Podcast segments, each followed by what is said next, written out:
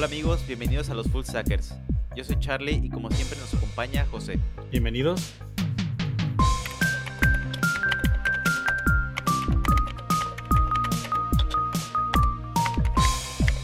Eh, pues ya llevamos un rato, algunas semanas que no habíamos sacado podcast, pero todo tiene una razón.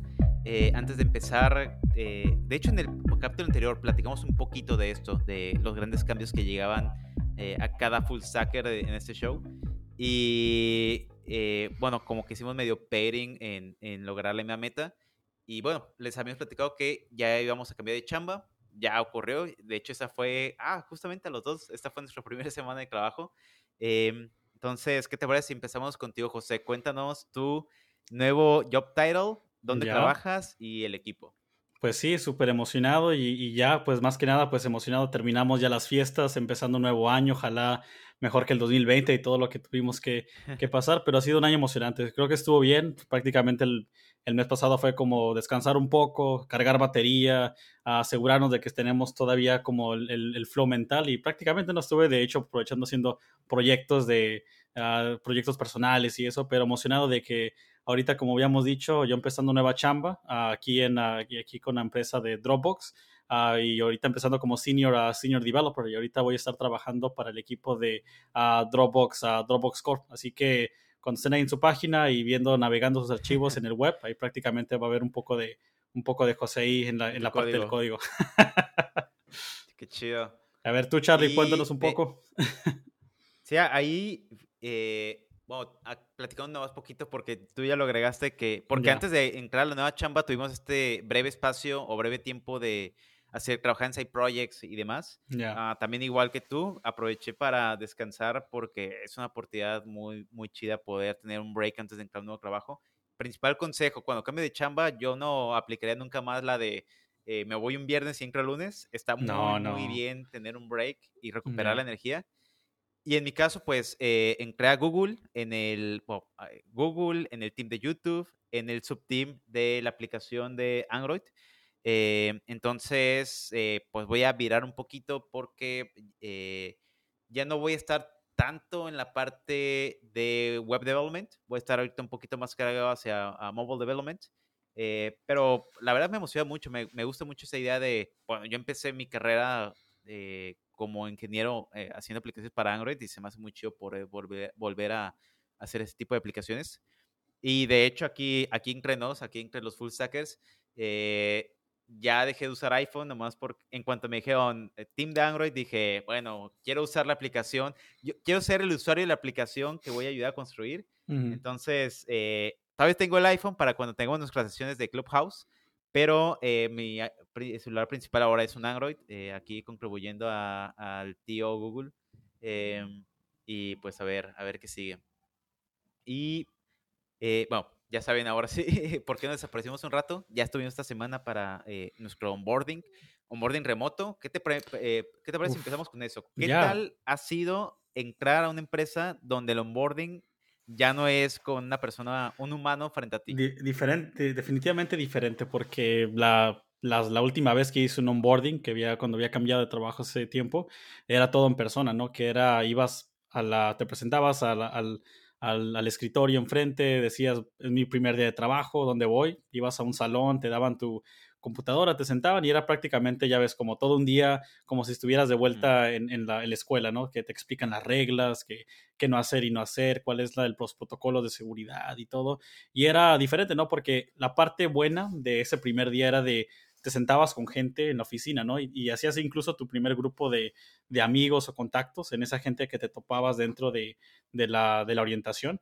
Pero esta vez creo que ha sido algo muy, ah, muy diferente en el sentido de que la experiencia ha sido todo remoto, una llamada a través de una, plataforma de video y hay todos tus compañeros de, bueno, algunos terminan en tu mismo equipo, otros no, pero es prácticamente todos ahí ves todos los tiles y todos los cuadritos de toda la gente ahí en la, en la llamada telefónica de que, oh, miren, todo, todos son la gente nueva, bienvenidos. Pero es raro porque no tienes ese espacio para poder uh, socializarlo. Lo, lo, lo, que puedes hacer es de hablar todos al mismo tiempo y asegurarte de que a lo mejor no se crucen las voces mientras nos estamos presentando en la, en la llamada, pero creo que es diferente, ¿no? Creo que no, no, no es tan orgánico, pero creo que están haciendo creo que las plataformas han ido, creo que evolucionando durante este último año, que han creado features, ¿no? Como me tocó de que una forma de socializar esta vez fue de crear tipo como en Zoom, como breakout rooms o como cuartitos mm, virtuales, donde te toca de que grupos de dos o tres, a ver, júntense grupos de dos o tres, socialicen por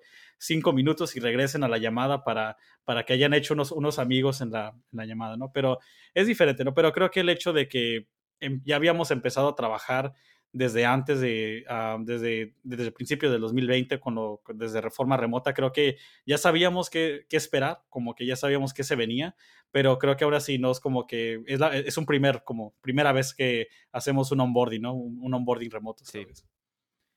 Sí, eh, me siento igual, eh, incluso creo que me sentí un poquito abrumado porque me acuerdo que el primer día, primer, primer día, eh, yo estaba pensando, ¿y cómo, o sea, ¿qué acciones tengo que tomar, no? O tengo que ver mi calendario y me meto a llamadas o eh, ¿qué hago, no? Porque normalmente si estuvieras en una oficina, eh, casi siempre tienes ahí un mentor o, un buddy que te acompaña y te dice, oh, bienvenido a tal empresa, yo te voy a ayudar en tu primer día para que no te pierdas, aquí están los baños, aquí están los cacahuates y pues agarra lo que quieras.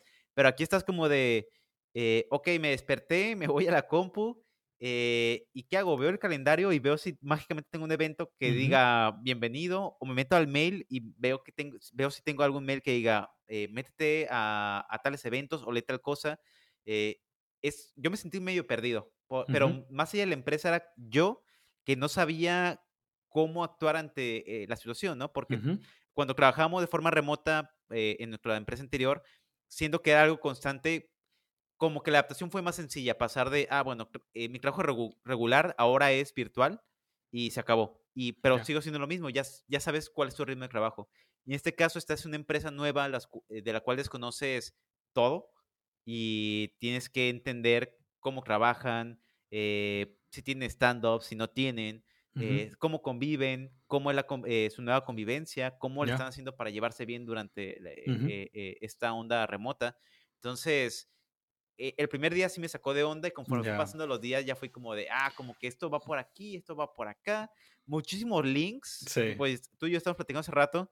Llega un paquete de links diciendo, lee esto, lee esto, lee esto, lee esto, lee esto. Y es de, ok, eh, eh, como que estas empresas tan grandes tuvieron que documentar todo su proceso físico a mucha documentación para poder eh, irse preparando para eh, este camino remoto, ¿no? Y ese, toma, léete estas guías, como 15, 20 guías, y ahí están las respuestas, y si tienes dudas me preguntas. Ya, porque estamos hablando de ambas empresas, Dropbox y Google, son prácticamente eh, compañías que tienen ya code bases de más de 10 años, así que vas a ver mucho historial de commits, refactors, todo tipo de cosas, y y es por eso que llegan, nos, como dices tú, nos llegaron un montón de documentos de que esas son las, las mejores prácticas de nuestro equipo. Aquí es como hacemos code reviews, aquí es como la, arquitectura de, nuestro, de, de, la empresa y cómo ha ido evolucionando en los últimos años. Y creo que lo vuelve interesante porque es de que tenemos que aprender, como estamos aprendiendo, cómo vamos a trabajar todos los días en, con nuestros equipos técnicos y las herramientas, el código y cosas por el estilo. Y ahí está la, la otra parte, ¿no? Es de que la, la, otra parte social es de que cuáles van a ser las reglas de o los protocolos o cómo la gente se está conectando socialmente en la empresa, ¿no? De que están tienen como una cultura de one-on-ones o estamos como se reúnen seguido, ah, ah, tienen stand-ups o no stand-ups, cada cuando hay reportes y creo que le agrega más, yo creo que, creo que estoy de acuerdo con ello, creo que es, es, un poco abrumador porque no nomás es de codear, como si ya fuera como solamente codear la chamba, pues no, pues hemos codeado por buen rato, no es de que, pues no, pues eso no es el problema, pero es como, ahora es codear y aparte como entender cómo, cómo nos vamos a conectar, cómo crear, empezar de cierta manera como un reset, ¿no? Como un scratch de, estamos empezando otra vez, estamos conectándonos con un nuevo grupo de compañeros, colegas, grupos y clubes que tienen dentro de la, dentro de la empresa y prácticamente, ¿no? Como darte a, como, no hay forma de hablar físicamente, pero cómo estamos ahorita como conectándonos en, este nuevo formato, formato virtual. Sí, y fíjate, eh, hubo muchas preguntas porque ya tú y yo medio lo compartimos eh, ahorita en redes sociales de, ah, bueno, poquito antes de, de hecho que el podcast, de que ya estamos en Google, en, Dropbox y queríamos eh, comenzar a juntar preguntas porque mucha gente le llamó la atención esto, ¿no? Eh, a ver eh, cuál era el proceso, cómo fue la entrevista, qué tan complicado fue. Y creo que a veces suena medio, eh, fantástico poder decir, ah, estoy en Google, oh, estoy en. Em, y suena como que un día tú y yo eh, nos levantamos y dijimos, ah, quiero estar en tal empresa y, le echamos ganas y llegamos, ¿no? Y e, estamos platicando hace rato de cómo fue como todo este proceso y de hecho hay una pregunta que aquí nos había dejado un, un, full stacker, un full stacker que nos dice, ¿cómo fue su experiencia para seguir motivados hasta alcanzar su objetivo? Ya, y creo que esa fue, creo que hemos platicado un poco de eso y creo que más que nada lo vivimos juntos, de que fue la parte, creo que volviendo a esas conversaciones, creo que era la parte de dejar de ver la entrevista, cada entrevista como que es la última entrevista y es la última oportunidad que vas a tener de, de poder conseguir un trabajo, ¿no? Creo que fue de, creo que fue la, cambiar la mentalidad a verlo como, ¿sabes qué? Hay que verlo con como mentalidad de crecimiento, ¿no? Que dijimos, mira, Charlie, José, tenemos que dejar de verlo como que ir con el miedo de que, oh, si no, si no paso la entrevista voy a fallar y nunca voy a poder conseguir un trabajo. Y creo que fue cambiar esa idea de verlo como que, verlo con miedo y tener miedo de, de, cagarla en la, en la entrevista. Yo creo que fue de que no, vamos a hacerlo como de esta manera, no vamos a ponerle los kilos de, vamos a entrevistar como mejor podamos y si cometemos un error, como no congelarte en la entrevista, creo que es verlo, es verlo cuando termine la entrevista y ver mejor de, oh, la regué, ya fallé, no verlo como cómo me fue en la entrevista, ¿no? Como cuáles fueron cosas buenas que hice en esa entrevista, como, uh, como al principio me acuerdo, como qué fue, hablé muy rápido, uh, tal vez no vocalicé la solución de forma, o la, o la, la que nos topamos bastante, Charlie, la de uh, no pensarlo tanto de querer buscar una solución óptima, que no, que ni siquiera tratamos de entregar la solución, como dijimos, la más puteada, la más fea,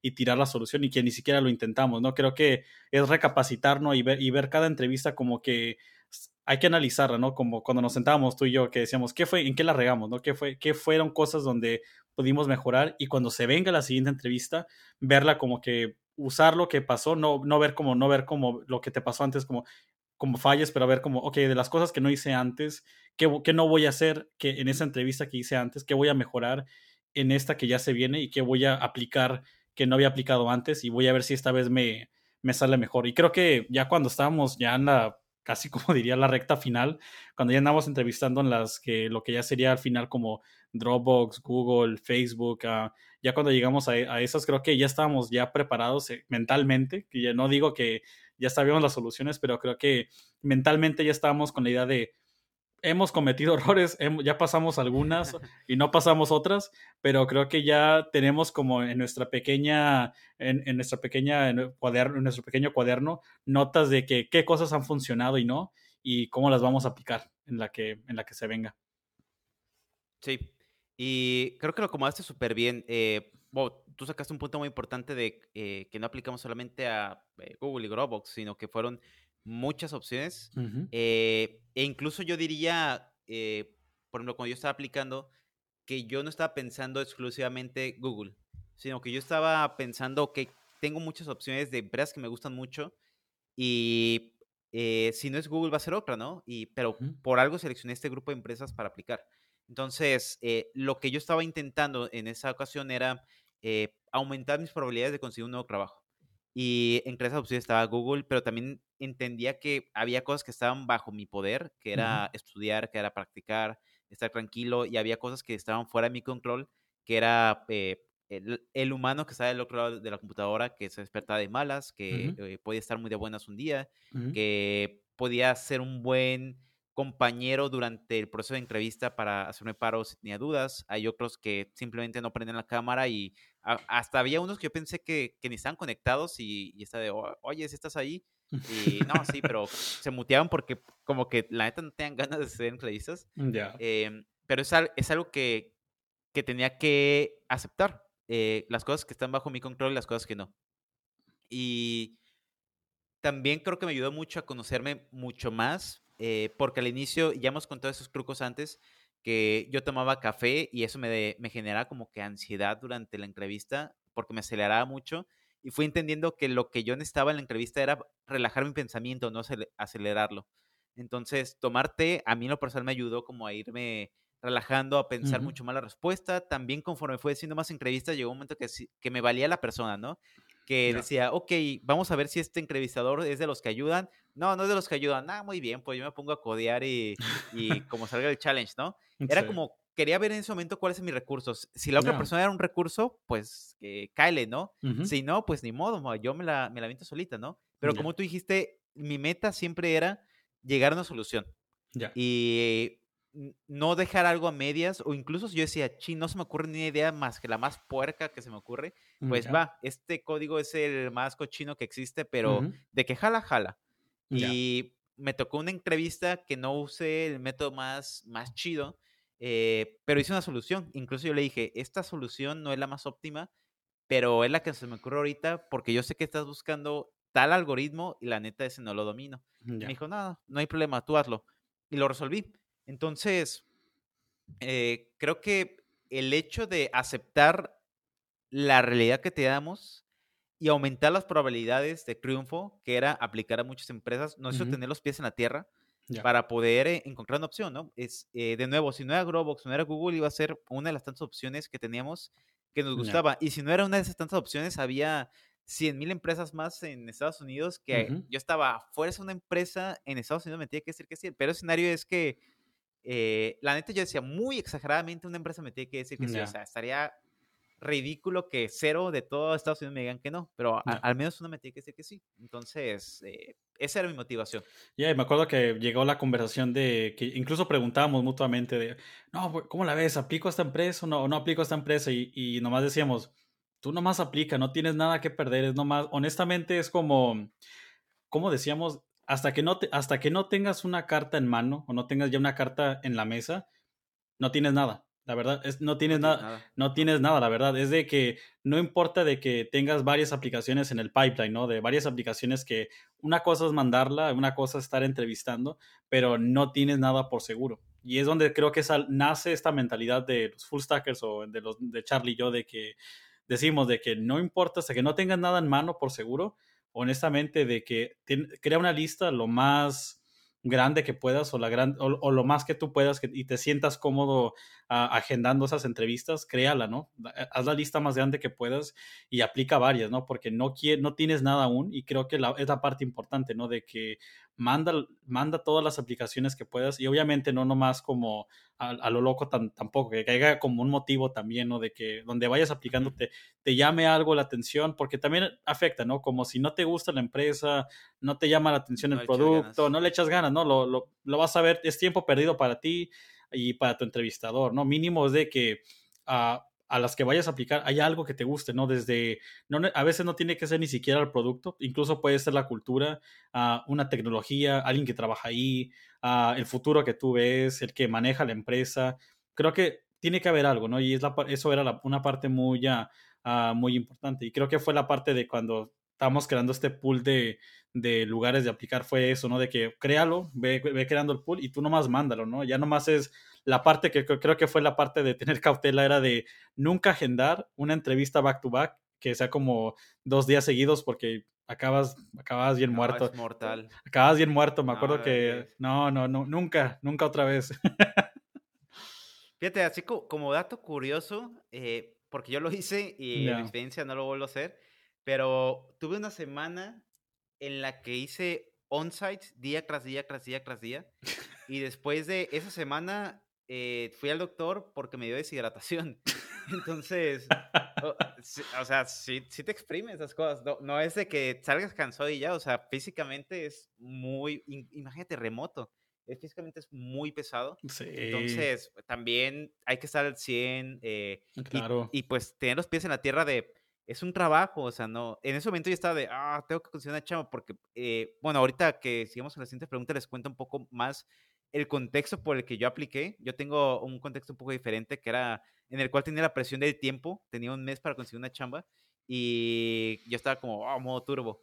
Eh, que después ya que aterricé las ideas dije, bueno, era solamente un trabajo nuevo, no, no tenía por qué haberme eh, desgastado buscando esta y esta chamba.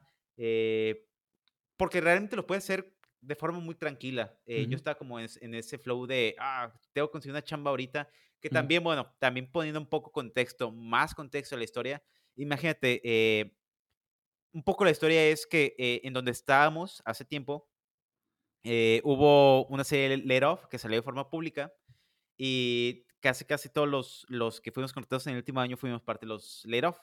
Entonces, eh, yo siendo extranjero eh, en otro país, con una visa, yo estaba de fuck, tengo que buscar chamba en un mes. Y ese fue mi contexto. Y, y, agreguemos el punto de que había pandemia, había comenzado la pandemia, porque empezó, cerraron lugares, todo eso a mediados de marzo y los layoffs, ¿te acuerdas? Comenzaron a nivel brutal en todo Estados en Unidos. Abril, mayo, en abril, mayo, junio. estuvo bien feo estas fechas y era de que no. Eh, sí había opciones de chamba, pero solamente veías que la gente. Sí, pues, no, me acuerdo. ¿Qué está pasando? Sí, amigos publicando en Twitter, en LinkedIn, todo, de que no, que despidos acá y en otras empresas. Dije, no, era, era ya ves que fue un, un desgarriate, todos aplicando al mismo tiempo y la presión, como tú dices, cuando tienes la, la presión de una visa o algo, es de que es complicado eso.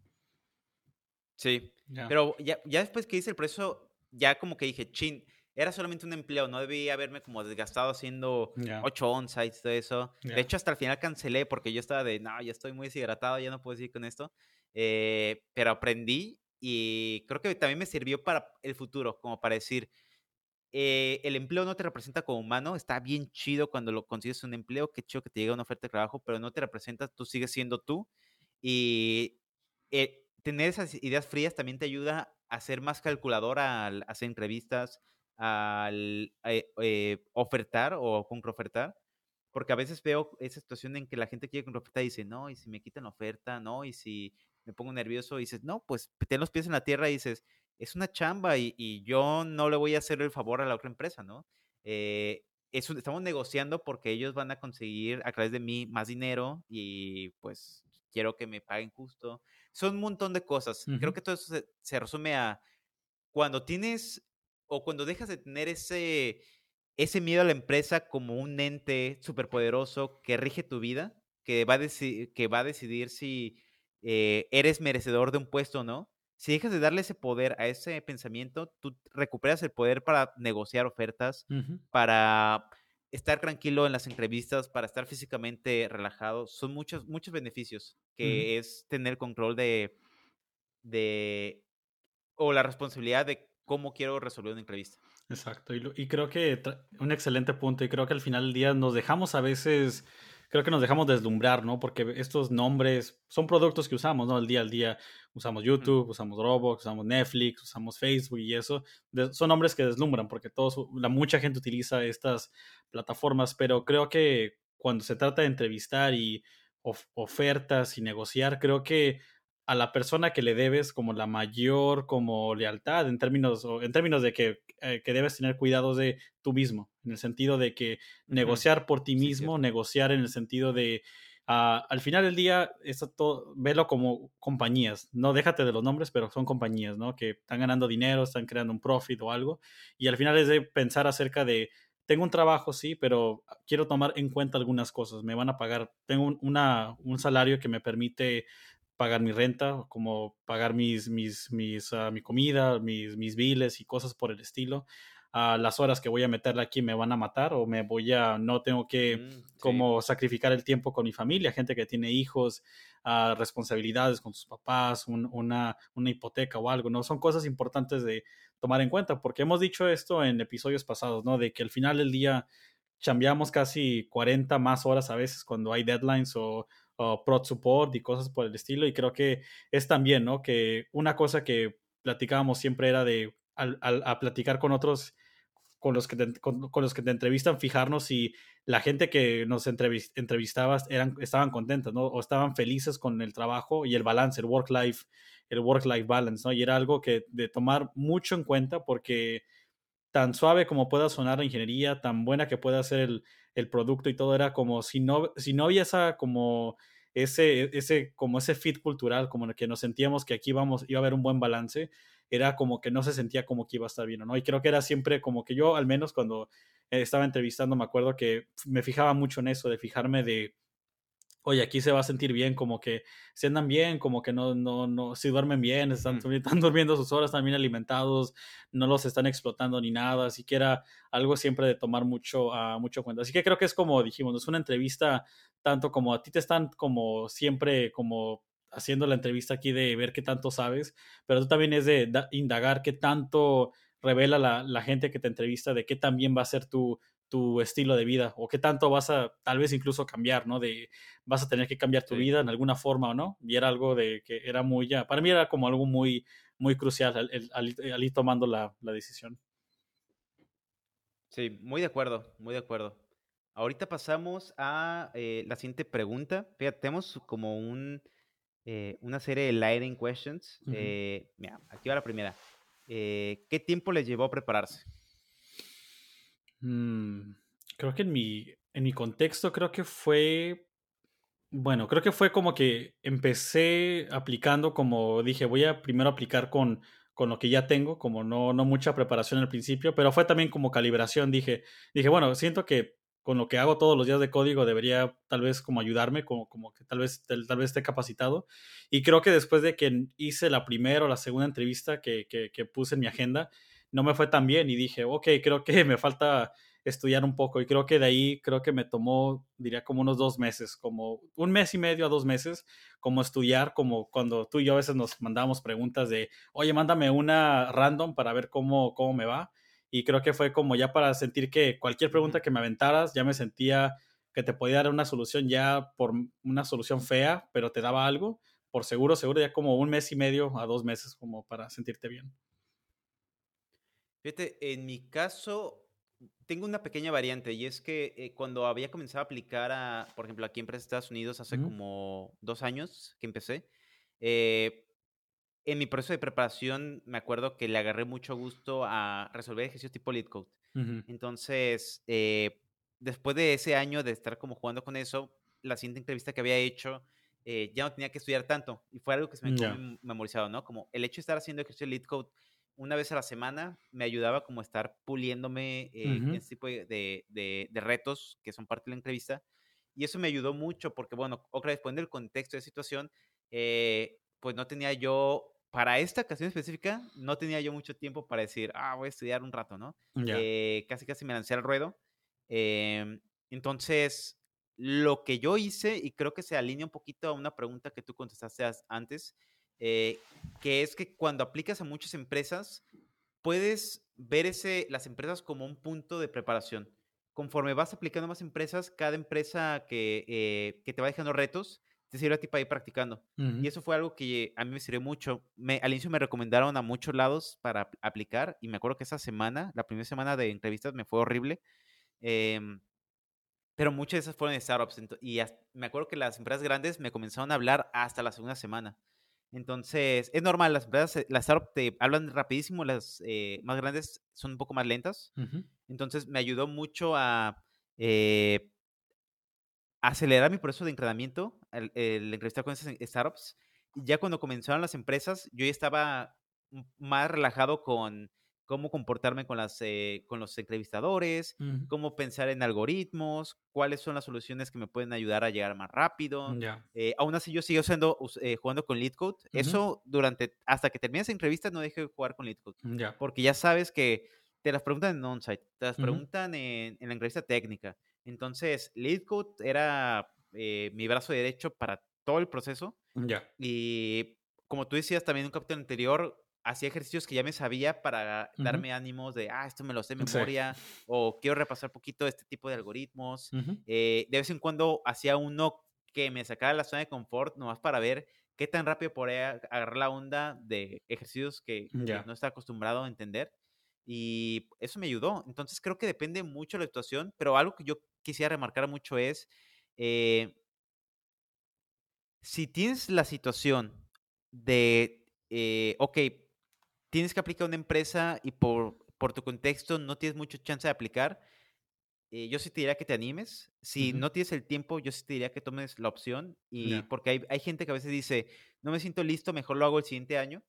Eh, creo que esa no es buena idea, porque ya sabes que una vez que ya te entrevistan, te vuelven a marcar los seis meses o al año. Entonces, es mejor agarrar la experiencia. Si te equivocaste, pues ni modo. Ya aprendiste qué preguntan ahí. En mi caso, fue mi segunda vez eh, con Google. Entonces, yo ya sabía más o menos qué había fallado la vez pasada y ya sabía que cuáles cosas pulir en, esta ocasión. Entonces, eh, creo que eh, reforzaría mucho eso. Eh, anímate a hacer las entrevistas y lo mejor, vuelve otra vez como a la pregunta anterior, haz muchas entrevistas, porque eso te va a ayudar también a practicar. O sea, entre más entrevistas hagas, te ayuda a practicar. y incluso yo diría que te ayuda un poco a reducir el tiempo de preparación, porque esas son también entrevistas que te ayudan a prepararte pues al pensamiento rápido, te avientan a la nada. Hay unos que te sacan trucos de, ok, este ejercicio que es easy, ahora lo vamos a hacer medium y luego hard. Entonces, no sabes qué va a pasar. La entrevista, lo chido es que es inesperada y te ayuda a prepararte a, o acelerar tu proceso de preparación. y ahorita que mencionas de solamente aplica, creo que vuelve a, que me ha tocado mucho con compañeros que a veces no aplica, ¿no? Que a veces no lo hacen porque dicen, no, no, no lleno todas las cajas. Ya ves cuando ves el, el, el, el, el post, ¿no? El job post en LinkedIn o en la página, en, en, la, misma página. Oh, que tienes que saber tal lenguaje de programación, experiencia en, no sé, TensorFlow, conoce Kafka y conoce esto. Y, mucha gente cree que debes llenar caja por caja como al 100% y dice, no, no, no puedo, no califico, no, no, estoy, no estoy capacitado, no, sé, no, no valdría la pena, al cabo me van a rechazar, no vale la pena, no voy a aplicar. Y lo que le, le decimos fue de que no tienes nada que perder, lo único que te van a decir es no, o la otra cosa que puede pasar si de verdad no entras y no llenas las cajas las compañías tienen mucho trabajo. Hay muchas cosas donde tú puedes entrar y, calificar, que hay veces que los mismos reclutadores te mueven a otro pool de aplicantes donde te dicen, bueno, mira, mira José o mira Charlie, ¿sabes qué? No llenas todas las cajas o te pueden decir, te damos chance, vamos a ver cómo te va. Y si no, te movemos a otro pool donde creo que tienes mejor posibilidad de entrar a este equipo o en este otro equipo hay chance de entrar te voy a meter acá y a ver si aplica. Pero como digo, no, eso es incluso este mismo consejo que ahorita les estamos pasando, creo que no lo, no lo sabría de no haberlo intentado. Y creo que fue de que al, al, intentar cosas que dije, no, no sé si me van a decir ni si, no, que fue donde aprendí, donde me fueron contando reclutadores de que hay veces que no llenas todas las cajas, pero si no, pero hay veces donde te, te mueven dentro de la, de la aplicación, ah, pero la única forma que va a pasar eso es aplicando, iniciando ese proceso en, el, en, la empresa y ahí te van, como dicen, acomodando donde haya un buen, uh, un buen fit. Fíjate que si te puedes a pensar, eh, ¿cuál es la chamba de reclutador? Pues la chamba de reclutador es llenar gaps dentro de la empresa, ¿no? Entonces, eh, ellos quieren llenar los gaps lo más pronto posible porque hay que llenar las filas y todo eso. Entonces, el hecho de que tú apliques no es una pérdida de tiempo, o sea, eh, les ayuda a decir, ah, ok, no aplicas, como tú dijiste, no aplicas a esta, pero que uno que aplicaste porque tengo una posición que, me ve, que es perfecta para ti y te van a cambiar. Entonces, ellos están yeah. todas las opciones, incluso, pues afuera saben mucho más que nosotros de qué opciones hay dentro de la empresa y hasta me ha tocado que a veces te dicen, y eh, eh, para esta no, o que a veces te dicen, ¿qué crees? Ya la llené, pero se me acaba de abrir una plaza que no he publicado. Entonces, tú ya fuiste el primero. Ya. No, y luego me ha tocado, de hecho me tocó una en este, en este batch de entrevistas, fue de una era un startup donde me habían dicho de, oh, mira, tienes experiencia como full stack y apliqué como full stack y apliqué, conoces Postgres, conoces React y luego al platicar no, escucharon que sabía de data pipelines o, pipelines de, datos. Y me dicen, oye, pues creo que también eres buen fit para un equipo donde manejan Hadoop, donde manejan Kafka y estas tecnologías. ¿Te interesaría, uh, dado tu experiencia? Dijeron, no tienes nada que perder, puedes, te puedo conectar con el reclutador, nomás para que platiques, pero nomás me dijeron, porque mira, tiene, tienes el fit a ambos equipos, pero nomás lo digo para que te asesores si de verdad quieres hacer full stack o te interesa data pipelines. Y le dije, mira, estoy en, modo relax, en el sentido que tenía tiempo de, de, platicar unos días más, así que me mandaron a otra llamada con un reclutador completamente diferente, pero creo que ah, al final me quedé con full stack, pero creo que fue lo que me gustó que aprendí fue de que al, al escucharte hablar y al escuchar que tienes mucho que ofrecer. Hay veces donde te enteras, como dices tú, Charlie, de diferentes oportunidades que hay dentro de la empresa y ahí tú puedes prácticamente, ¿no? Como ellos trabajan contigo, tú decides dónde, dónde crees que hay más impacto para ti y de ahí, te, de ahí tú aplicas al equipo que tenga más, más sentido en tu, en tu carrera. Súper bien. Ya. Súper bien. Ya. La otra pregunta que también nos hicieron es, ¿cómo se preparan para el rechazo en caso de que les haya pasado? Aquí, por ejemplo, se me hace chistoso porque eh, no, no, sé si la gente eh, piensa que eh, en nuestro caso aplicamos y todos nos dijeron, sí, son los mejores, eh, todas ofertas y, y súper bien. creo que no puedo terminar de contar las veces que envié procesos de entrevista y que ni siquiera pude pasar a la técnica, que nomás te envían un mail así de gracias, pero no eres buen fit. Eh, son muchísimas y ya te vas acostumbrando y era de que la había delete, delete, delete, como para que las guardaba. Y también muchas empresas que en la parte técnica me dijeron que no, eh, y luego después en el on-site, ya terminó el on-site, me dijeron que no. Y de muchas formas, me tocó una que me envió un mensaje, un voicemail y me dijo, oye, ¿qué crees? Eh, no quedaste, pero gracias por intentarlo. Y fue de, ah, bueno. Eh, ¿Cómo, o sea, la pregunta de cómo lo manejé yo, eh, no me dolió tanto, pero por este truco que ya hemos repetido mucho, porque apliqué muchas empresas. Eh, el hecho de que aplicaba mucho era como que decía, bueno, una me dijo que no, y era de una entre 12.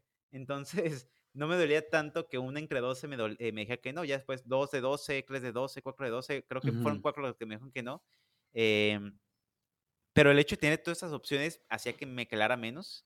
Y, y era, ok, ¿qué puedo tomar de esto? Más allá de, de lo malo, lo bueno, eh, creo que lo que más me encantaba después de, todo esto era la experiencia que yo había tomado para practicar para las demás entrevistas. O sea, yo sabía que no era tiempo perdido, porque eran muchas entrevistas y entre más podía practicar mejor. Eh, a veces jugamos con esta idea de mock interviews que están súper chidas, de fingir que vamos a hacer la entrevista entre amigos. Eh, pero en mi experiencia, ningún mock interview se, se siente como un interview en el que ya estás con la empresa. No sientes los mismos nervios, no, sientes el mismo te preguntas, piensas muy relajado. Ya cuando estás con una persona desconocida que está ahí al filo, eh, sientes, es un feeling muy diferente. Y a mí me ayudó a ir matando esos, eso, esos feelings, ¿no? como el hecho de juntar toda esta experiencia, el rechazo no, no me dolía tanto y decía, bueno, tengo más empresas. Pero tú cómo lo manejaste? No, creo que sí, sí, estoy de acuerdo. Creo que al principio sí, sí, sí cala un poco, como decir, ah, sí, sí duele, sí duele un poco, pero el, orgullo un poco es de que hay, hay como para poner una de Carla Morrison, de déjenme llorar o algo, ¿no? Para ponerte medio aguitadón. No, no, pero creo que de vez en, pero creo que platicando como, platicando con compas, platicando como con Charlie de cuando llegaban las, las ofertas de, o mejor dicho, a veces rechazos que decían, no, gracias por participar y vuelve a aplicar en seis meses y no, no es una reflexión de tus, de tus skills ni nada, no tiene, no, no, no, no, tiene nada que ver con eso. Un template no, es un juego, no, no te creas, no, pero sí duele, ¿no? Porque tú dices, no, aquí hice mal, yo llevo haciendo esto por buen rato y la verdad es de que no importa cuánto tiempo lleves trabajando en esto, en este trabajo de tech, a veces te dicen que no y hay veces porque, como hemos dicho a veces, de que te toca una pregunta que te agarraron en frío, que no, nunca la habías visto, te pusiste nervioso y la truenas y, y ahí te quedas, ¿no? Te, te, te la entrevista. Pero creo que, como dijimos, creo que la parte de, de, tomar la falla, creo que sí fue como poco a poco ir aprendiendo. Creo que fue la parte de ir cambiando la mentalidad, pero creo que no fue de que no es como un switch instantáneo que tú puedes tan fácil. Es como, como dicen, ¿no? oh, deja de, deja de preocuparte. Oh, sí, Simón, deja, voy a dejar de preocupar así nomás porque tú me dijiste. No, creo que fue una, fue una batalla continua, que creo que es de que ir cambiando la mentalidad y, y siempre recordarte de que acabé la entrevista y me van a decir en dos o tres días cómo me fue. Y fue de que cada vez que llegara la carta fue de que, mira, no importa lo que abra, porque siempre cuando ves la carta dice thank you, o dice como que new, news o update, y no sabes lo que va a llegar, pero siempre fue la de cuando abra esto, bueno o malo, desde que acuérdate que hay otras entrevistas, hay otras que acabo de aplicar, no es el fin del mundo lo que vaya a decir en esta carta, y es como déjalo, déjalo, de, sea lo que sea, déjalo venir, ¿no? Como si fue algo bueno, como si es una carta oferta, es bueno porque mira, hice algo bien, me preparé muy bien. Y si fue algo malo, fue cambiar la mentalidad de, bueno, me dijeron que no, pero hay que, hay que reflexionar que si, incluso si, si tú crees que hiciste todas las cosas bien, ¿qué fue algo que tú notaste que el, el estilo del entrevistador o cómo era, cómo fueron, cómo fue tu panel, que, que notaste algo de que, mira, si me toca alguien así, o alguien como que andaba de malas o alguien que tenía este tipo de, personalidad, vas aprendiendo, ¿no? De cuáles son, cuáles son factores que pueden influir a tus entrevistadores y también es como qué fueron cosas que yo hice mal y cómo puedo mejorarlas desde practicar más, uh, desde hablar un poco, de vocalizar más mi, como habíamos dicho de, eh, un poco más temprano, de vocalizar más tu solución o solamente ser como vocalizar todo en general, como todo lo que se te venga a la mente, incluso si es algo como un pensamiento no completo, como incluso decir, mira, tengo una idea y, así más o menos es como lo estoy resolviendo. Pero creo que fue, creo que no creo que, como, creo que no fue algo instantáneo, creo que fue como la, práctica de una entrevista y otra vez como, pero como creo que el soporte de tener a amigos alrededor en la industria, con, contactos que, con los que platicaba, le dice, mira, me fue, me fue de tal manera, creo que escuchar el soporte de ellos que dicen, mira, no te apures, como es normal si fallas o, o te va bien, creo que es solamente parte del juego, ¿no? Tienes que, creo que fallar es parte del juego y tienes que estar ok, estar okay con eso, ¿no? Dejar de decir que si fallas es normal y, y tienes que continuar, si no, no vas a poder seguir aplicando. Y si te, como dicen, si el que, el que se, el que se, el que, el que llora pierde, ¿no? Es como que tienes que, si, vas con esa idea de que quieres pasar a la primera, no, no, no la vas a armar. Tienes que, como dicen, que te valga. Sí, y, y de hecho es súper importante. Me ha tocado muchos amigos que, que, han aplicado, por ejemplo, que solamente Google o solamente Facebook o solamente Microsoft y le apuestan demasiado y siento que ahí sí duele mucho eh, porque le estás apostando eh, pues todo a una sola empresa. Entonces, sí entiendo por qué a veces surge esa duda de, chi, me va a doler que me digan que no. Eh, pero de nuevo, ya ahorita los ejemplos que sacaste están súper chidos. El hecho de, de entrevistar a muchos lados y poder compartir experiencia con los demás te ayuda a minimizar este impacto, ¿no? A, que se sienta como eh, un golpe, pero es más fácil pensar, ok, me duele esto, pero también tengo otras opciones. Entonces tu mente empieza a pensar en esas nuevas opciones y le echas más ganas a esas opciones, ¿no? Y también te llevas aprendizajes de, esta, de, de, lo que tocó fallar en esta empresa para que las próximas empresas ya sabes eh, qué no decir, si tienes que platicar más, si tienes que interactuar más. Eh, se abren muchas posibilidades. Entonces creo que le veo mucho, mucho beneficio a, eh, bueno, dentro de, esto de aplicar muchas empresas, hacerlo para eh, aplicar de forma instantánea lo que aprendes de una en la que sigue y no como de este aprendizaje me va a servir en seis meses. Ya, creo que es, creo que es bueno ser crítico con uno mismo. Creo que es bueno de ah, poner en cuestión como creo, creo que el orgullo no es, no es un buen amigo en este tipo de, de, de, ambientes o en ese tipo de entrevistas. Creo que es bueno siempre incluso jugar el abogado del diablo, de que asumamos que sí la regué o asumamos que hice algo mal. ¿Qué pudo haber hecho? Como si hay algo por más mínimo, por más pequeño que sea, qué fue algo que troné, como que, es algo que puede ser, porque siempre creo que hay oportunidad de rescatar, de, mejorar en tu, en, tu forma de entrevistar y creo que tener esa mentalidad como cambiar de, no, debería saberme todo, creo que yo me sé todo, no, creo que incluso aunque te lo supieras, creo que siempre es bueno jugar ese, e, e, ese, ese, otro lado de, de la entrevista y ver en qué puedes mejorar, porque siempre casi te lo aseguro que hay algo en lo que puedes mejorar todo, todo el tiempo, desde aprenderte un algoritmo nuevo, desde comunicarte un poco más, o incluso una, una librería que te, de la que te platicaron en la, en la entrevista, estudiarla. Creo que siempre hay espacio, siempre hay, hay espacio para poder, ah, para poder mejorar. Y si tú no lo ves, una, un consejo que podría dar es platica con un amigo o incluso un familiar o algo y platica de tu experiencia y creo que ellos también te pueden ayudar a, detectar cosas que tú no viste y vas a ver de que, oh, mira, ¿sabes qué? Aquí pude haber mejorado. definitivamente, aquí hay otro, hay espacio de, crecer en esta, en la entrevista. Sí. Tenemos otra, otra pregunta que es, eh, ¿tienen algún recurso que les haya ayudado a prepararse? Además de Cracking the Code Interview, que ya dijimos que es la Biblia. A ver, ¿tú qué recurso tienes? Uh, de hecho, tenía, a ver, aquí, lo, aquí los tengo aquí a la mano luego, luego. Había uno que lo había traído para el podcast, era, había uno que me gustó bastante, que lo descubrí, era una página de internet, ahí la ponemos en los, en los recursos, que se llamaba Hired, Hired en, en, en, tiempo pasado, Hired in Tech. Y esa era muy, muy, muy, muy chida la, la, página porque te daba consejos de programación, pero también era, me gustó que había un buen, buen, buena uh, módulo acerca de System Design.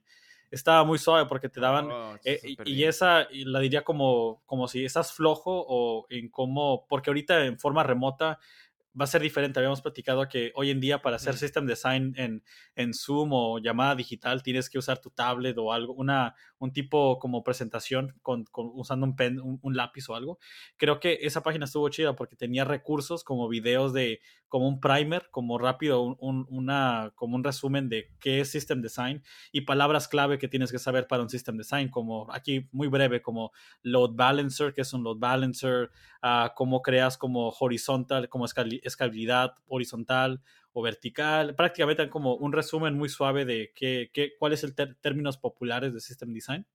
Y luego te daban como recursos acerca de problemas de implementate un tiny URL, cómo, cómo hago como URL chiquitos ah, para, y pasárselos, cómo implemento un Twitter, cómo implemento un Facebook y te daban como la pregunta y te daban también como, me acuerdo que te dan como una, una templilla, como, una, como un blueprint de cómo prepararla, cómo preparar tu respuesta y cómo, cómo hacerle preguntas al entrevistador para que vayas de una pregunta, porque es el, punto de System Design, de ir de una pregunta muy, muy ambigua a crear una lista finita de, de, features o como tres o cuatro features que vas a implementar para tu sistema y cómo implementarlos en, ese, en esos 45, 45 minutos o una hora que te, que te ofrecen. Ese era uno muy bueno. El otro que me gustó, uh, que, que te había era el de interview Ah, Interview Cake, ese estaba chido.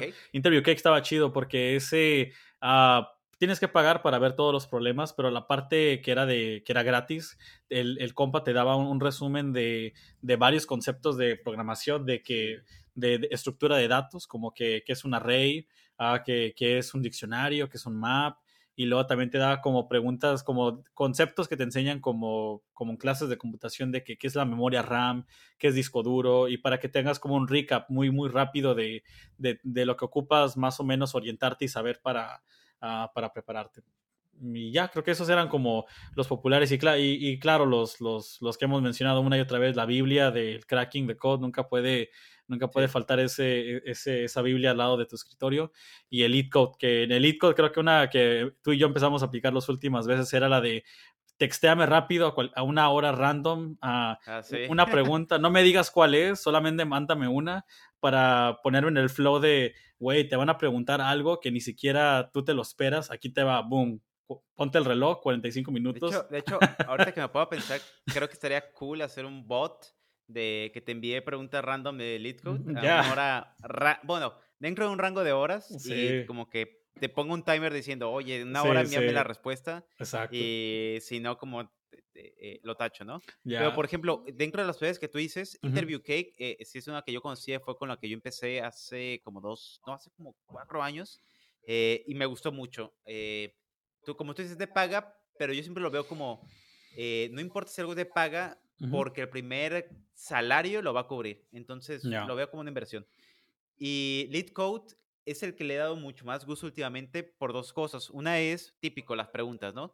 Si tú pagas Lead Code, te permite filtrar por empresas. Google, Facebook, Roblox, eh, Snapchat. Tiene muchísimas empresas para filtrar. Eh, pero eh, también tiene una opción o una categoría que es de enseñanza. No sé si, si te ha tocado echarle un ojo.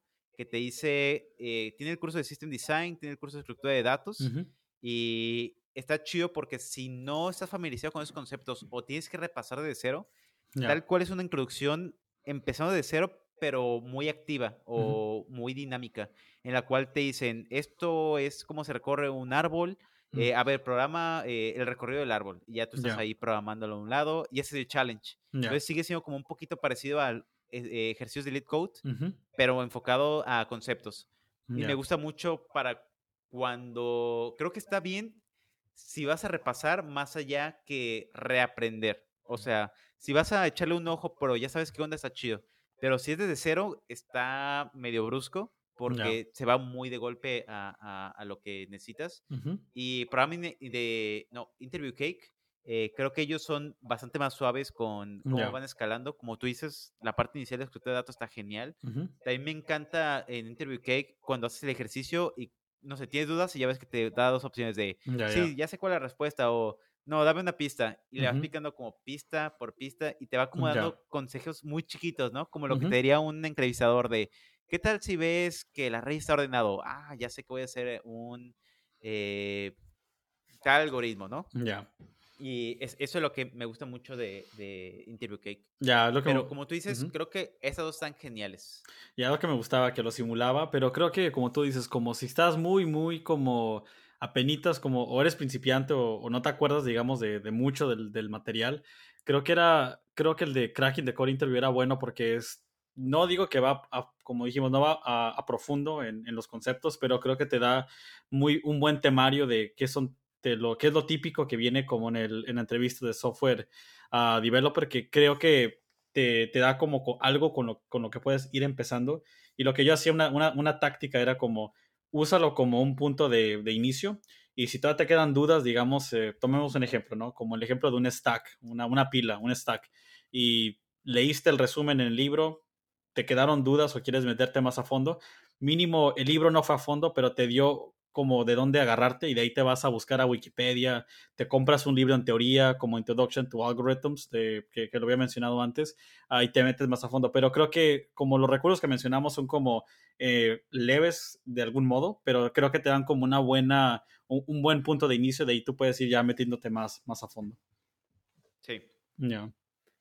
Y la última pregunta, eh, bueno, dentro de este tweet es, eh, si pudieran dar un consejo, ¿cuál sería? A ver, tú empiezas, José, tu consejo de entrevistas. El consejo número uno es como, creo que lo voy a repetir, uno es el de no le tengan miedo al rechazo, creo que ese es, ese es uno.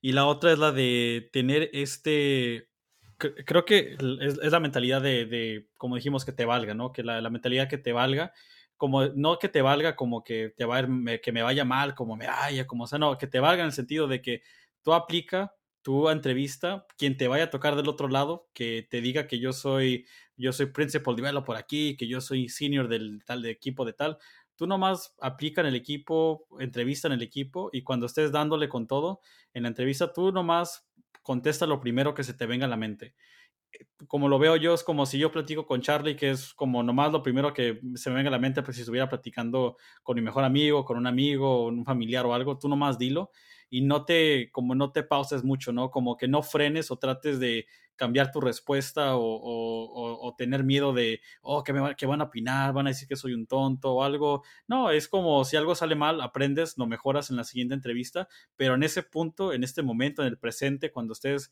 entrevistando, solamente ve con lo primero que se te venga a la mente, dilo y, no la pienses tanto, porque al final es como si la piensas tanto y no dices todo lo que te venga a la mente, al, frenarte y no decir lo que estabas pensando, incluso no, no les dejas saber qué lo, por qué lo que estás a punto de decir lo dijiste, como no estás comunicando todo completamente y creo que es algo que diría como que te valga, mentalidad que te valga, como, como que te valga madres, como tú ve entrevista y tú nomás di lo primero que se te venga.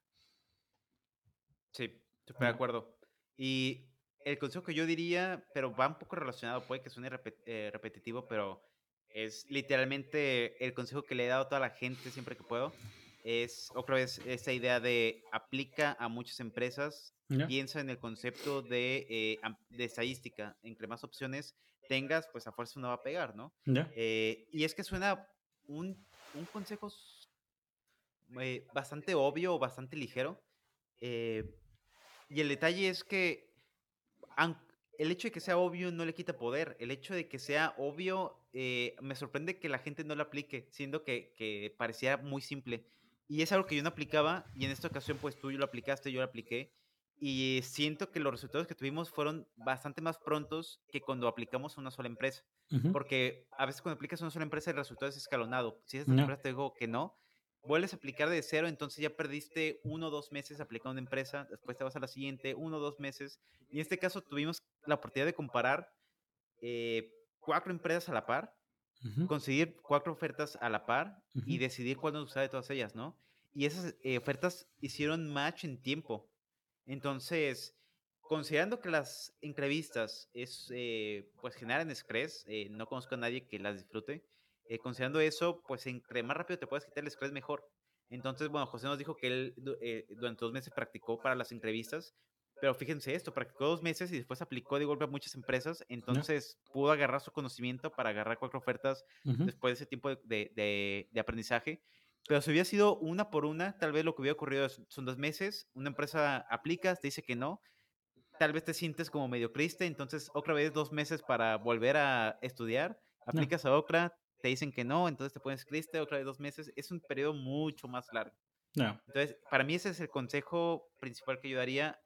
Eh, es en serio cuando decimos aplica a muchas empresas, no significa que apliquen a 12, eh, eso ya no lo recomiendo, pero sí que apliques a 4, por ejemplo. 4 me parece un número bien, eh, porque se van a desenvolver con el tiempo y si una te dice que no, metes una más para que siempre haya 4 en tu queue. Ya. Y y mantengas la posibilidad de manejar cuatro. En cuanto comienzan a llegar ofertas, puede que no tengas cuatro, puede que tengas dos. El chiste es que tengas una cantidad, eh, una o dos ofertas para poder comparar. Ya, y creo que es bueno tener varias ofertas y esto lo, lo, lo, enfrentamos tú y yo, que fue de, no quieres tener una sola oferta y no tener con qué comparar o ver cómo, cómo lo que tienes enfrente de ti, si tiene sentido o no, porque quieres ver si, cómo te comparas con varias ofertas y ver si lo que se te está presentando con lo que has visto en el internet y amigos de, de beneficios, el salario y demás, tiene sentido. Y creo que si tienes una oferta, tienes poco con qué como comparar, negociar, incluso como si lo que te ofrecen es menos y en otro lugar te ofrecen un poco más, no tienes nada con qué decir, mira, aquí me pagan más, acá tal vez si me, me voy a conocer, si me dieran un poco más de, de, fondos o algo, pero creo que si no tienes mucho con qué compararlo, entonces no tienes como, no vas a poder como tener espacio de negociación, con, que es otra cosa muy importante, que hay veces que mucha gente acepta lo primero que se te presenta, pero creo que es bueno siempre como no tomar la primera oferta, es como siempre tratar de, de, de, ver si puedes como subir el número un poco, un poco más en lo que, en lo que te den. Sí. Ya. Y ahora sí, el siguiente tweet, fíjate, este está interesante porque, eh, bueno, aquí tenemos full sackers desde Bolivia, aquí tenemos otras preguntas de allá. Y fíjate, yo creo que esa me va a tocar contestarla porque dice, un latino puede conseguir entrar postulando de su país de origen o existe algún tipo de filtro para escoger personas que residen en ese país. Eh, y bueno, aquí en la experiencia que me tocó estando en México, eh, para poder aplicar acá, casi casi la respuesta es depende y depende de eh, la empresa. Si la empresa está buscando eh, gente de otros lados, lo que tienes que fijarte primero es, ¿esa empresa busca gente remota? Si es remota, le va, le va a valer de dónde eres. Eh, lo que sí le va a importar es el uso horario, que, esté, que tengan horarios similares a esa empresa. Ah, o bueno, al país donde reside la empresa. Si no es así, lo que va a ocurrir es que va a comenzar a indagar en qué tipo de visa puedes necesitar si la empresa, por ejemplo, Google, Roblox, que sé que contratan latinos, yo estoy ahí, entonces, bueno, eh, José lleva rato aquí en Estados Unidos, pero pues hay, eh, tengo amigos de eh, Latinoamérica que se fueron a una empresa hermana que es HelloSign, que ya ves que compró Roblox hace poco. entonces, lo que van a hacer es buscar que el reclutador qué tan complejo es darte una visa. aquí le veo mucha ventaja si eres mexicano porque hay una visa que se llama TN y la visa TN es una visa muy fácil de obtener y es la opción número uno. Y lo demás va a radicar en eh, ya cosas individuales de tu país, de si hay convenios entre países. Aquí la TN recae por el, ahora se llama TEME, que era el Tratado de Libre Comercio. Entonces, eh, fijarse qué tipo de tratados hay en tu país eh, es un poco más de rollo porque ya el hecho de que tienes que mudar a otro lado necesitas visas, necesitas permisos, eh, porque tienes que comenzar a meterte en la economía de otro país, eh, eres un extranjero, un inmigrante llegando a otro país, eh, tienen que saber quién eres, de dónde vienes, si vas a traerte cosas ilegales. Hay muchas cosas muy exageradas, pero bueno, se entiende porque pues quieren cuidar al país y, y tienen mucha seguridad. Entonces va a depender mucho de todo eso y creo que lo, de nuevo lo dividió en dos. Si es remoto, no importa, nomás lo que van a fijar es que sean en el mismo uso horario. Si no es remoto, se van a fijar en qué tipo de visa tienes. Si tu visa es una muy sencilla, porque hemos platicado aquí que en Estados Unidos hay una que se llama H1B, que es bastante famosa, eh, pero que no es fácil. Esa tarda un rato en, salir y generalmente se paga bastante dinero, las empresas pagan mucho dinero para acelerar, acelerar el proceso. Y si es el proceso más sencillo, que puede ser la experiencia que yo tengo, es con ATN, se van a ir por esa opción. Entonces, de que se puede, se puede. Ah, déjame agregar una opción más, o bueno, un caso más. Para una visa, eh, hay que también aterrizar la idea de que muy probablemente vas a necesitar un título. Eh, entonces, a veces eso es un blocker para muchos eh, latinos que se quieren venir aquí a Estados Unidos. Sé que se puede, por experiencia laboral, no conozco a nadie que lo haya hecho. Eh, me han contado eh, conocidos que quienes lo han intentado mejor, al final terminan tramitando su, su, su título porque sí estudian la carrera, pero no habían sacado el título, terminan sacando el título solamente para acelerar el proceso. O, sea, sí es bastante más complicado. Entonces, no vas como poniendo la realidad de las cosas de, ah, sí, tal vez no sería, sería más chido que no, que los títulos no fueran limitantes, pero bueno, es lo que hay, ¿no? luego esa es una... Ya, luego habías comentado también de que ya una vez que tienes la, ya una visa, ¿no? Ya cuando tienes una visa, aplicas a otro trabajo, me imagino que se vuelve un poco más, más sencillo, ¿no? Porque como ya tienes una visa, es nomás de transferir en ese caso, o algo así, tengo entendido. Eh, va a depender. Eh, fíjate, también tengo, tengo esa experiencia, eh, pues de esa empresa que me movía a esta. hay dos situaciones. Una es la que tú dices, transferencia de visa, que lo que ocurre es que tu estampado en el pasaporte sigue igual. O sea, sigue refiriéndose a la empresa anterior porque la visa ya sale a nombre de tu empleador. Entonces se queda con el, con el nombre del empleador anterior, pero en el sistema cambia a que, por ejemplo, en mi caso estoy en Google. Entonces, el problema con esto, o sea, la ventaja es que no tienes que hacer nada, es un trámite que tarda días, súper sencillo y de volada te relajas. El problema con ese proceso es que si sales del país, no puedes entrar porque ya tu visa, eh, lo que realmente hace la transferencia de visa es una extensión de tiempo, no es un permiso regenerado. Entonces, si sales del país, tienes que tramitar la visa de cero otra vez. Siempre, las visas no se renuevan, al menos las CNs no se renuevan, sino que se tramitan desde cero. Entonces, sales del país y vuelves a entrar con una visa nueva, que fue lo que yo hice. Me vine aquí a México, bueno, aquí ya no, aquí estoy en San Francisco, pero me fui a México en su momento, eh, tramité la visa, eh, me la dieron y ahora sí volví a entrar con la nueva visa y ya me dio la, la estadía de, creo que son tres años si no sales del país o un año saliendo del país. Un rollo, un rollo. Es como para un capítulo de. Otro episodio de los full stackers en inmigración. inmigración con los, full stackers. Los, los y aquí está una pregunta que sí nos toca a los dos. A ver. ¿Existe alguna diferencia en las entrevistas para un frontend y un backend? Tú eres Mr. Mr. Backend, a ver, échale. Sí, diría que me ha sí, diría que usualmente te va a tocar la, la, general, una de programación general y la de sistemas. Me ha tocado que es muy, es, es constante que te toca programación general, un problema, aplica estructura de datos, grafos, a, eh, pilas y cosas por el estilo. Pero las que me tocó, que eran atadas al backend, me tocaron preguntas donde los temas tenían usualmente que ver con, ah, aquí le dan unos ejemplos, sea como, en inglés sería como semaphores, uh, threads, logs, como temas de concurrencia que suelen salir bastante.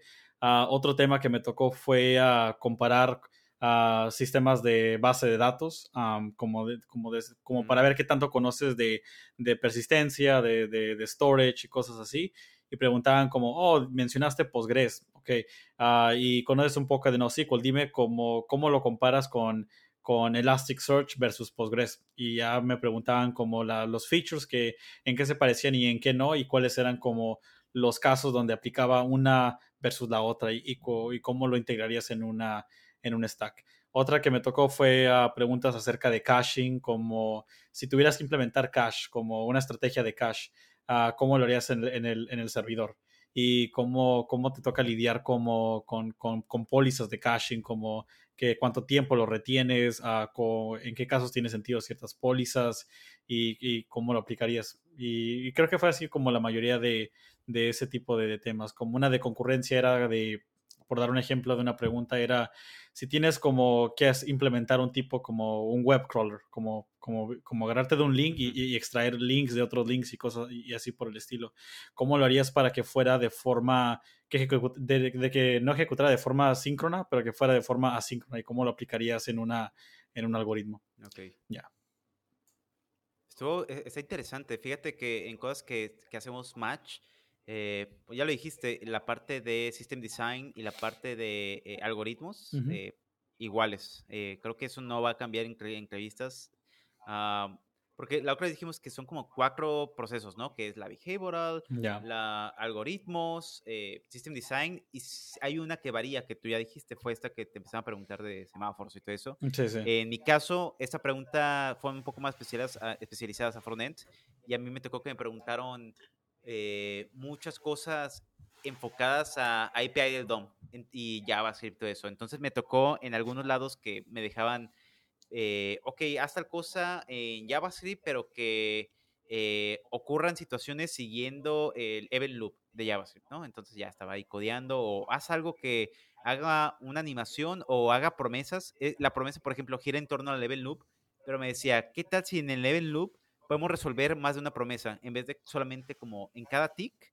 La promesa, bueno, como normalmente funciona es que en cada tick sale, se checa cuántas promesas hay en el queue y se van sacando. Entonces me, me dijo un entrevistador en alguna ocasión, oye, imagínate que tienes también el event loop y hay que ver si podemos en un solo ciclo hacer muchas promesas. Si hay tiempo, pues qué chido, ¿no? Entonces, eh, yo no me sabía esa API y él me dio esa pista y ya me dijo, ah, mira, hay una API JavaScript que hace eso y ya empezamos a codear, ¿no? Pero si te fijas, son, eran preguntas muy enfocadas a JavaScript. También había preguntas del DOM, de cómo manejar el performance. También en una me dejaron, eh, creo que hacer un Instagram, tal cual me pasaron como un mock y me dijeron, ahorita codeamos el Instagram, ¿no? Y ya yo estaba ahí codeando Instagram en 45 minutos. Entonces, pues sí, un poco diferente, pero lo que querían ver mucho era eh, ver tus habilidades ya en ese tipo de, tecnologías. Porque, ok, ya con algoritmos saben cómo son tus fundamentos de Computer Science, con System Design saben eh, cómo, si se tienen los conocimientos para escalar, para construir productos, eh, juntarte las piezas necesarias para poder construir el feature. Pero la especializada te dice qué tanto dominas las cualidades o características del ramo que te gusta, ¿no? Porque ya ves que es full stack, frontend, backend, eh, hay, hay un ramo que sí es full stack, eh, que no sé qué preguntarán, yo creo que debe ser medio parecido, una combinación de ambas. Em, pero sí, creo que estas preguntas, eh, al menos en frontend, giran mucho en torno a performance, JavaScript y APIs del DOM. A vez en cuando me ha tocado ver en Twitter gente que dice, ah, a veces preguntan que... Hay una pregunta que a mí no me gusta, que se me hace bien chafa, que es un set timeout y ponen un for y dentro, dentro del for está el zmout y dentro del zmout ponen console log. Y te dicen, ah, ¿quién imprimirá el, el, el, console log al final del for? Y pues se, se, supone que si no sabes, dices, ah, pues imprime 1, 2, 3, 4, 5, pero como usan JavaScript viejo, la respuesta es que imprime lo mismo muchas veces, ¿no? No hay que ir a indagar en esto a más detalle, simplemente quería poner este ejemplo para decir, ese tipo de preguntas a nadie le importa, en ninguna entrevista va a salir, eh, no añade ni un solo valor, son preguntas tipo, yo creo que en Python también hay de ese tipo, ¿no? Como preguntas tipo, mira, ¿sabías esta, esta cosa oscura de Python que a nadie le importa, pero como que te hace sentir que sabes mucho? Y te preguntan cosas que neta van a, eh, van a exprimir tu cerebro para saber si conoces de, la tecnología. Ya, me ha tocado algunas que quieren ver como un ejemplo por, por dar en Python sería como cuando importas, uh, cuando importas un módulo o algo, es de que como qué es lo que se importa, ¿no? Como te enseñan el, el código de fuente de, de lo que estás a punto de importar y luego te enseñan el statement de import. Es como solamente vas a importar lo que tú pediste o, o, va a pasar algo más detrás de, uh, detrás de escenas. Y a veces me ha tocado que te preguntan y y la pregunta suena como inofensiva, como algo superficial de que, oh, pues un import hace esto.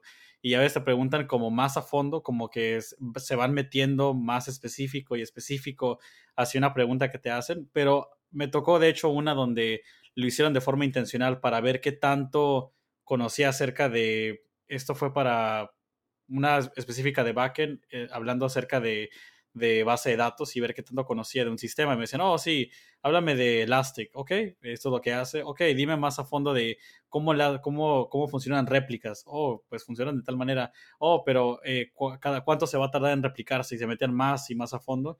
Y lo que notaba de que no, no veía un final a la pregunta y más que nada creo que era, era para ver qué tanto podían empujarte en tu conocimiento pero creo que algo que notaba era de que en otro tiempo creo que me hubiera detenido y me hubiera paniqueado de que, oh, no, ya no, no sé qué decir, pero era más que nada como contestar lo más que podía y cuando llegaba un punto donde ya no sabía la respuesta no podía como uh, más o menos como usar la intuición para contestar, era nomás para decir, mira, eh, mi conocimiento llega hasta esta área más allá de eso, yo asumo que el API funciona de tal manera y creo que funcionó bastante bien y de hecho recibí oferta de esa. Creo que era, el, el punto era de la pregunta era solamente qué tanto sabías y qué tanto podíamos empujarte sin que perdieras a tu cool, ¿no? Como qué tan, que, que, no te pusieras nervioso y cuando llegara un punto que ya no sabías, no echaras mentiras o comenzaras como a... Muy importante. exacto, sacar como un rollo de, no, pues yo creo que hace esto y ni siquiera sabes nomás por no quedarte callado. Creo que a veces es mejor o quedarte callado o, decir como, mira, no conozco eso, esto es lo más que yo conozco y, aceptarlo para que no te ah, para que no te agarren en seco, ¿no? Para que no te no, no, no, no, no quedes mal y al mismo tiempo te ves como alguien honesto que cuando llegas a algo que no conoces, estás dispuesto a aceptar que no conoces y dices, sabes que no conozco, pero si leo un libro o le hablo con alguien, me voy a enterar de la, de la respuesta y lo, lo aprendo. Sí. Ese, el poder de decir no sé es invaluable porque te hace mostrar honesto, te hace mostrarte que es eh, vulnerable, ¿no? De, eh, pues no soy un todo y eh, lo que sé hacer lo sé, lo sé hacer muy bien y tengo la capacidad de aprender lo que tengo que aprender. Exacto. Y aquí hay ya la última pregunta, uf, porque este maratón full sucker dice, me gustaría saber qué tal fue moverse a San Francisco en plena pandemia, pero esta persona lo pregunta un poco más en el contexto de eh, moverse de un país a otro, porque moverse dentro de la ciudad o de California, eh, pues nomás pagaba, pagas el, la mudanza y, y el house ya te mudaste a ahí. pero fíjate que eh, yo fui afortunado porque a mí me tocó mudarme en noviembre del 2019 y la pandemia comenzó en marzo de 2020. Entonces, me acuerdo que me tocó conocer la oficina, eh, que fue eh, poquito diciembre, porque ya ves que nos tocó los holidays. Mm, Volvimos en enero. En enero, este José creo que se fue a Italia. Sí, ¿verdad? Ya, ya. te fuiste en febrero? No, me fui para, creo que fue principio de enero, luego me volví a ir en febrero. Eso fueron dos veces, dos veces eh, que volví. Ya, ya, exacto. se fue a Italia, entonces, para entonces, eh, en Italia se estaba comenzando a escuchar medio hardcore eh, el COVID, porque me acuerdo que de todos los países del mundo, Italia y otras partes de Europa eran las más intensas. Entonces, a mí me tocó conocer bien poquito humo físico. Ya. Eh, pues porque, aparte, José ya, no estaba, estaba ahí en, Italia, se regresó, se quedó en cuarentena. Y, ya no volví, ya nomás me quedé en casa. Ya no volvió. me quedé en casa prácticamente. Entonces, eh, pues cuando yo llegué, creo bueno, llegué en, noviembre, a finales de noviembre ya había rentado un apartamento en Redwood City. Eh, en mi caso no fue como un movimiento tan hardcore porque literalmente llegué con una maleta. Tengo amigos eh, que se, literalmente se llevaron vasos, platos, el colchón de México y está de, nah, pues mejor me compré un colchón allí en, Estados Unidos y ya, ¿no? Eh, me acuerdo que al inicio me dormí en un colchón inflable, no lo recomiendo, pero es mejor eso que dormir en el piso. Y pues me la pasé así, eh, moviéndome eh, de Airbnb a Airbnb. Al inicio te pagan Airbnbs eh, en cualquier, bueno, si es una empresa chida, casi siempre te pagan Airbnbs. a mí me pagaron dos, en el que me quedé como dos semanas y una semana, y pues creo que te pagan a lo mucho un mes. me estuve cambiando de casa súper seguido hasta que encontré un, un, depa que me gustó, me quedé ahí y ya después, un año después me moví a San Francisco. y ya, no está tan difícil, pues al final creo que lo que sí se me hizo muy, muy pesado y es algo a considerar es que gran parte de las empresas te dicen, eh, yo te voy a pagar un bono de relocation. Entonces, en tu primer salario te toca ese bono y tú dices, ah, está chido, pues es una cantidad, considerando dólares a pesos, es una cantidad alta y dices, wow, pues me, me ajusta para mucho. Pero también considerando esto de dólares a pesos, eh, todos los gastos iniciales los pagas con tu tarjeta hasta que llega ese, e, ese pago, ¿no? Ese bono. Entonces, eso sí le sufrí muchísimo porque imagínate, eh, creo que un apartamento de Airbnb, me acuerdo que costaba 2.600 dólares. Eh, dos semanas. y esos son 50 mil pesos. Entonces, es muchísimo dinero y está de ching. O sea, fue la mitad de mi, de mi liquidación de la empresa anterior lo que se fue en pagar eh, dos semanas de renta de Airbnb. Entonces, sí me dolió un montón. Son gastos que eh, yo al inicio le dije a la, a la recluta, ¿sabes qué? Eh, tú dámelo en el primer bono. Y después de acuerdo que, me acuerdo que ella me dijo, si es mucho dinero, dinos y vemos cómo lo hacemos para darte el dinero desde antes. Me dije, nah, así échenlo, no pasa nada. Y después me arrepentí. Entonces, eh, si tienen la posibilidad de que les den el dinero desde antes, háganlo porque la diferencia de, pues que es un un peso, no, eh, un dólar, 20 pesos, ahí ya notas que está muy, muy separado eh, el valor. Y sí, sí duele, eh, sí duele mucho esos gastos. Y yo en inicio dije, que ya me paguen porque me voy a quedar pobre. Y cuando me llegó el primer salario, no, para mí fue la gloria. Me cambió la vida, ya poder tener dinero de verdad.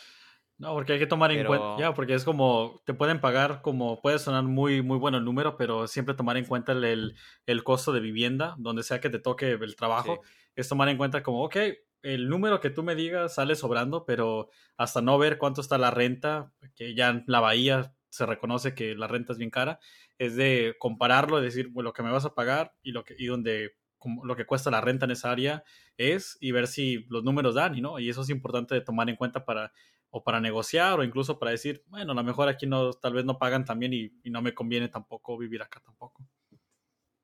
Sí, y luego aparte se escucha bastante, igual no estamos dividiendo un poquito el tema, pero se escucha bastante de la gente que dice, ah, es que yo vivo con roomies y lo hacen para ahorrar.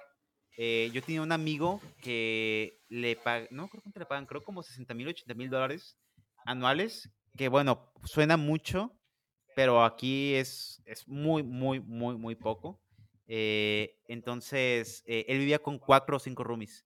Entonces, pues estaba hardcore, ¿no? Y yo estaba de, fuck, entonces yo tengo que vivir con roomies para, pues, estar aquí.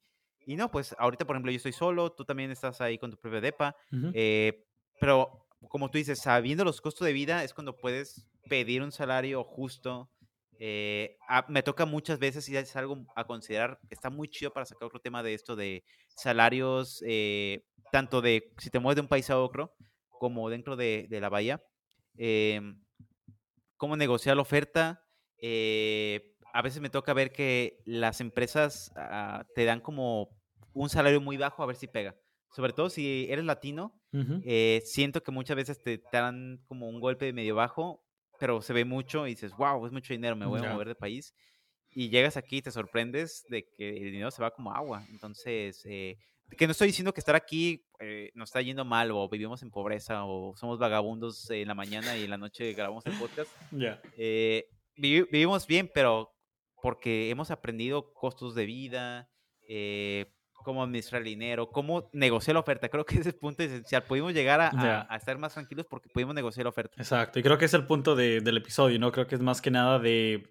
Hay varios componentes al punto de cómo, hemos logrado llegar a Google, cómo hemos logrado llegar a Dropbox. Creo que ha habido, no ha sido una ruta, como decimos, a derecha, como que ha habido varios retos desde prepararnos, entrevistar, negociar. Creo que es más que nada lo, lo, que presentamos es más que nada como un punto de referencia y, y, los factores que hay que tomar en cuenta cuando estemos entrevistando, ¿no? Cómo negociar, prepararte, a cómo asesorar que lo que te están ofreciendo, lo que te está pasando, las preguntas que te están haciendo y tu, incluso tu propia preparación va bien. Creo que es más que nada como cómo checar ese pulso, ¿no? Creo que, que ojalá que lo que les presentamos sea de esa forma, ¿no? Como una forma de analizar cómo va la situación, incluso como si apenas van empezando a ver cómo, dónde, dónde, dónde empezar y cómo aplicar en esos, en esos lugares. Sí.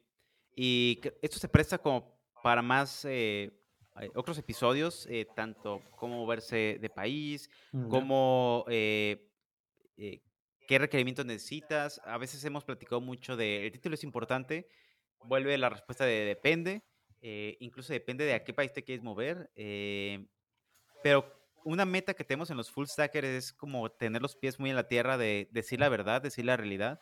Eh, y no tanto caer en lo aspiracional, porque si solamente decimos cosas aspiracionales, no vamos a poder ser realistas en cómo poder darle los consejos que necesitan para crecer en su carrera, poder moverse de país, cómo lograr cosas.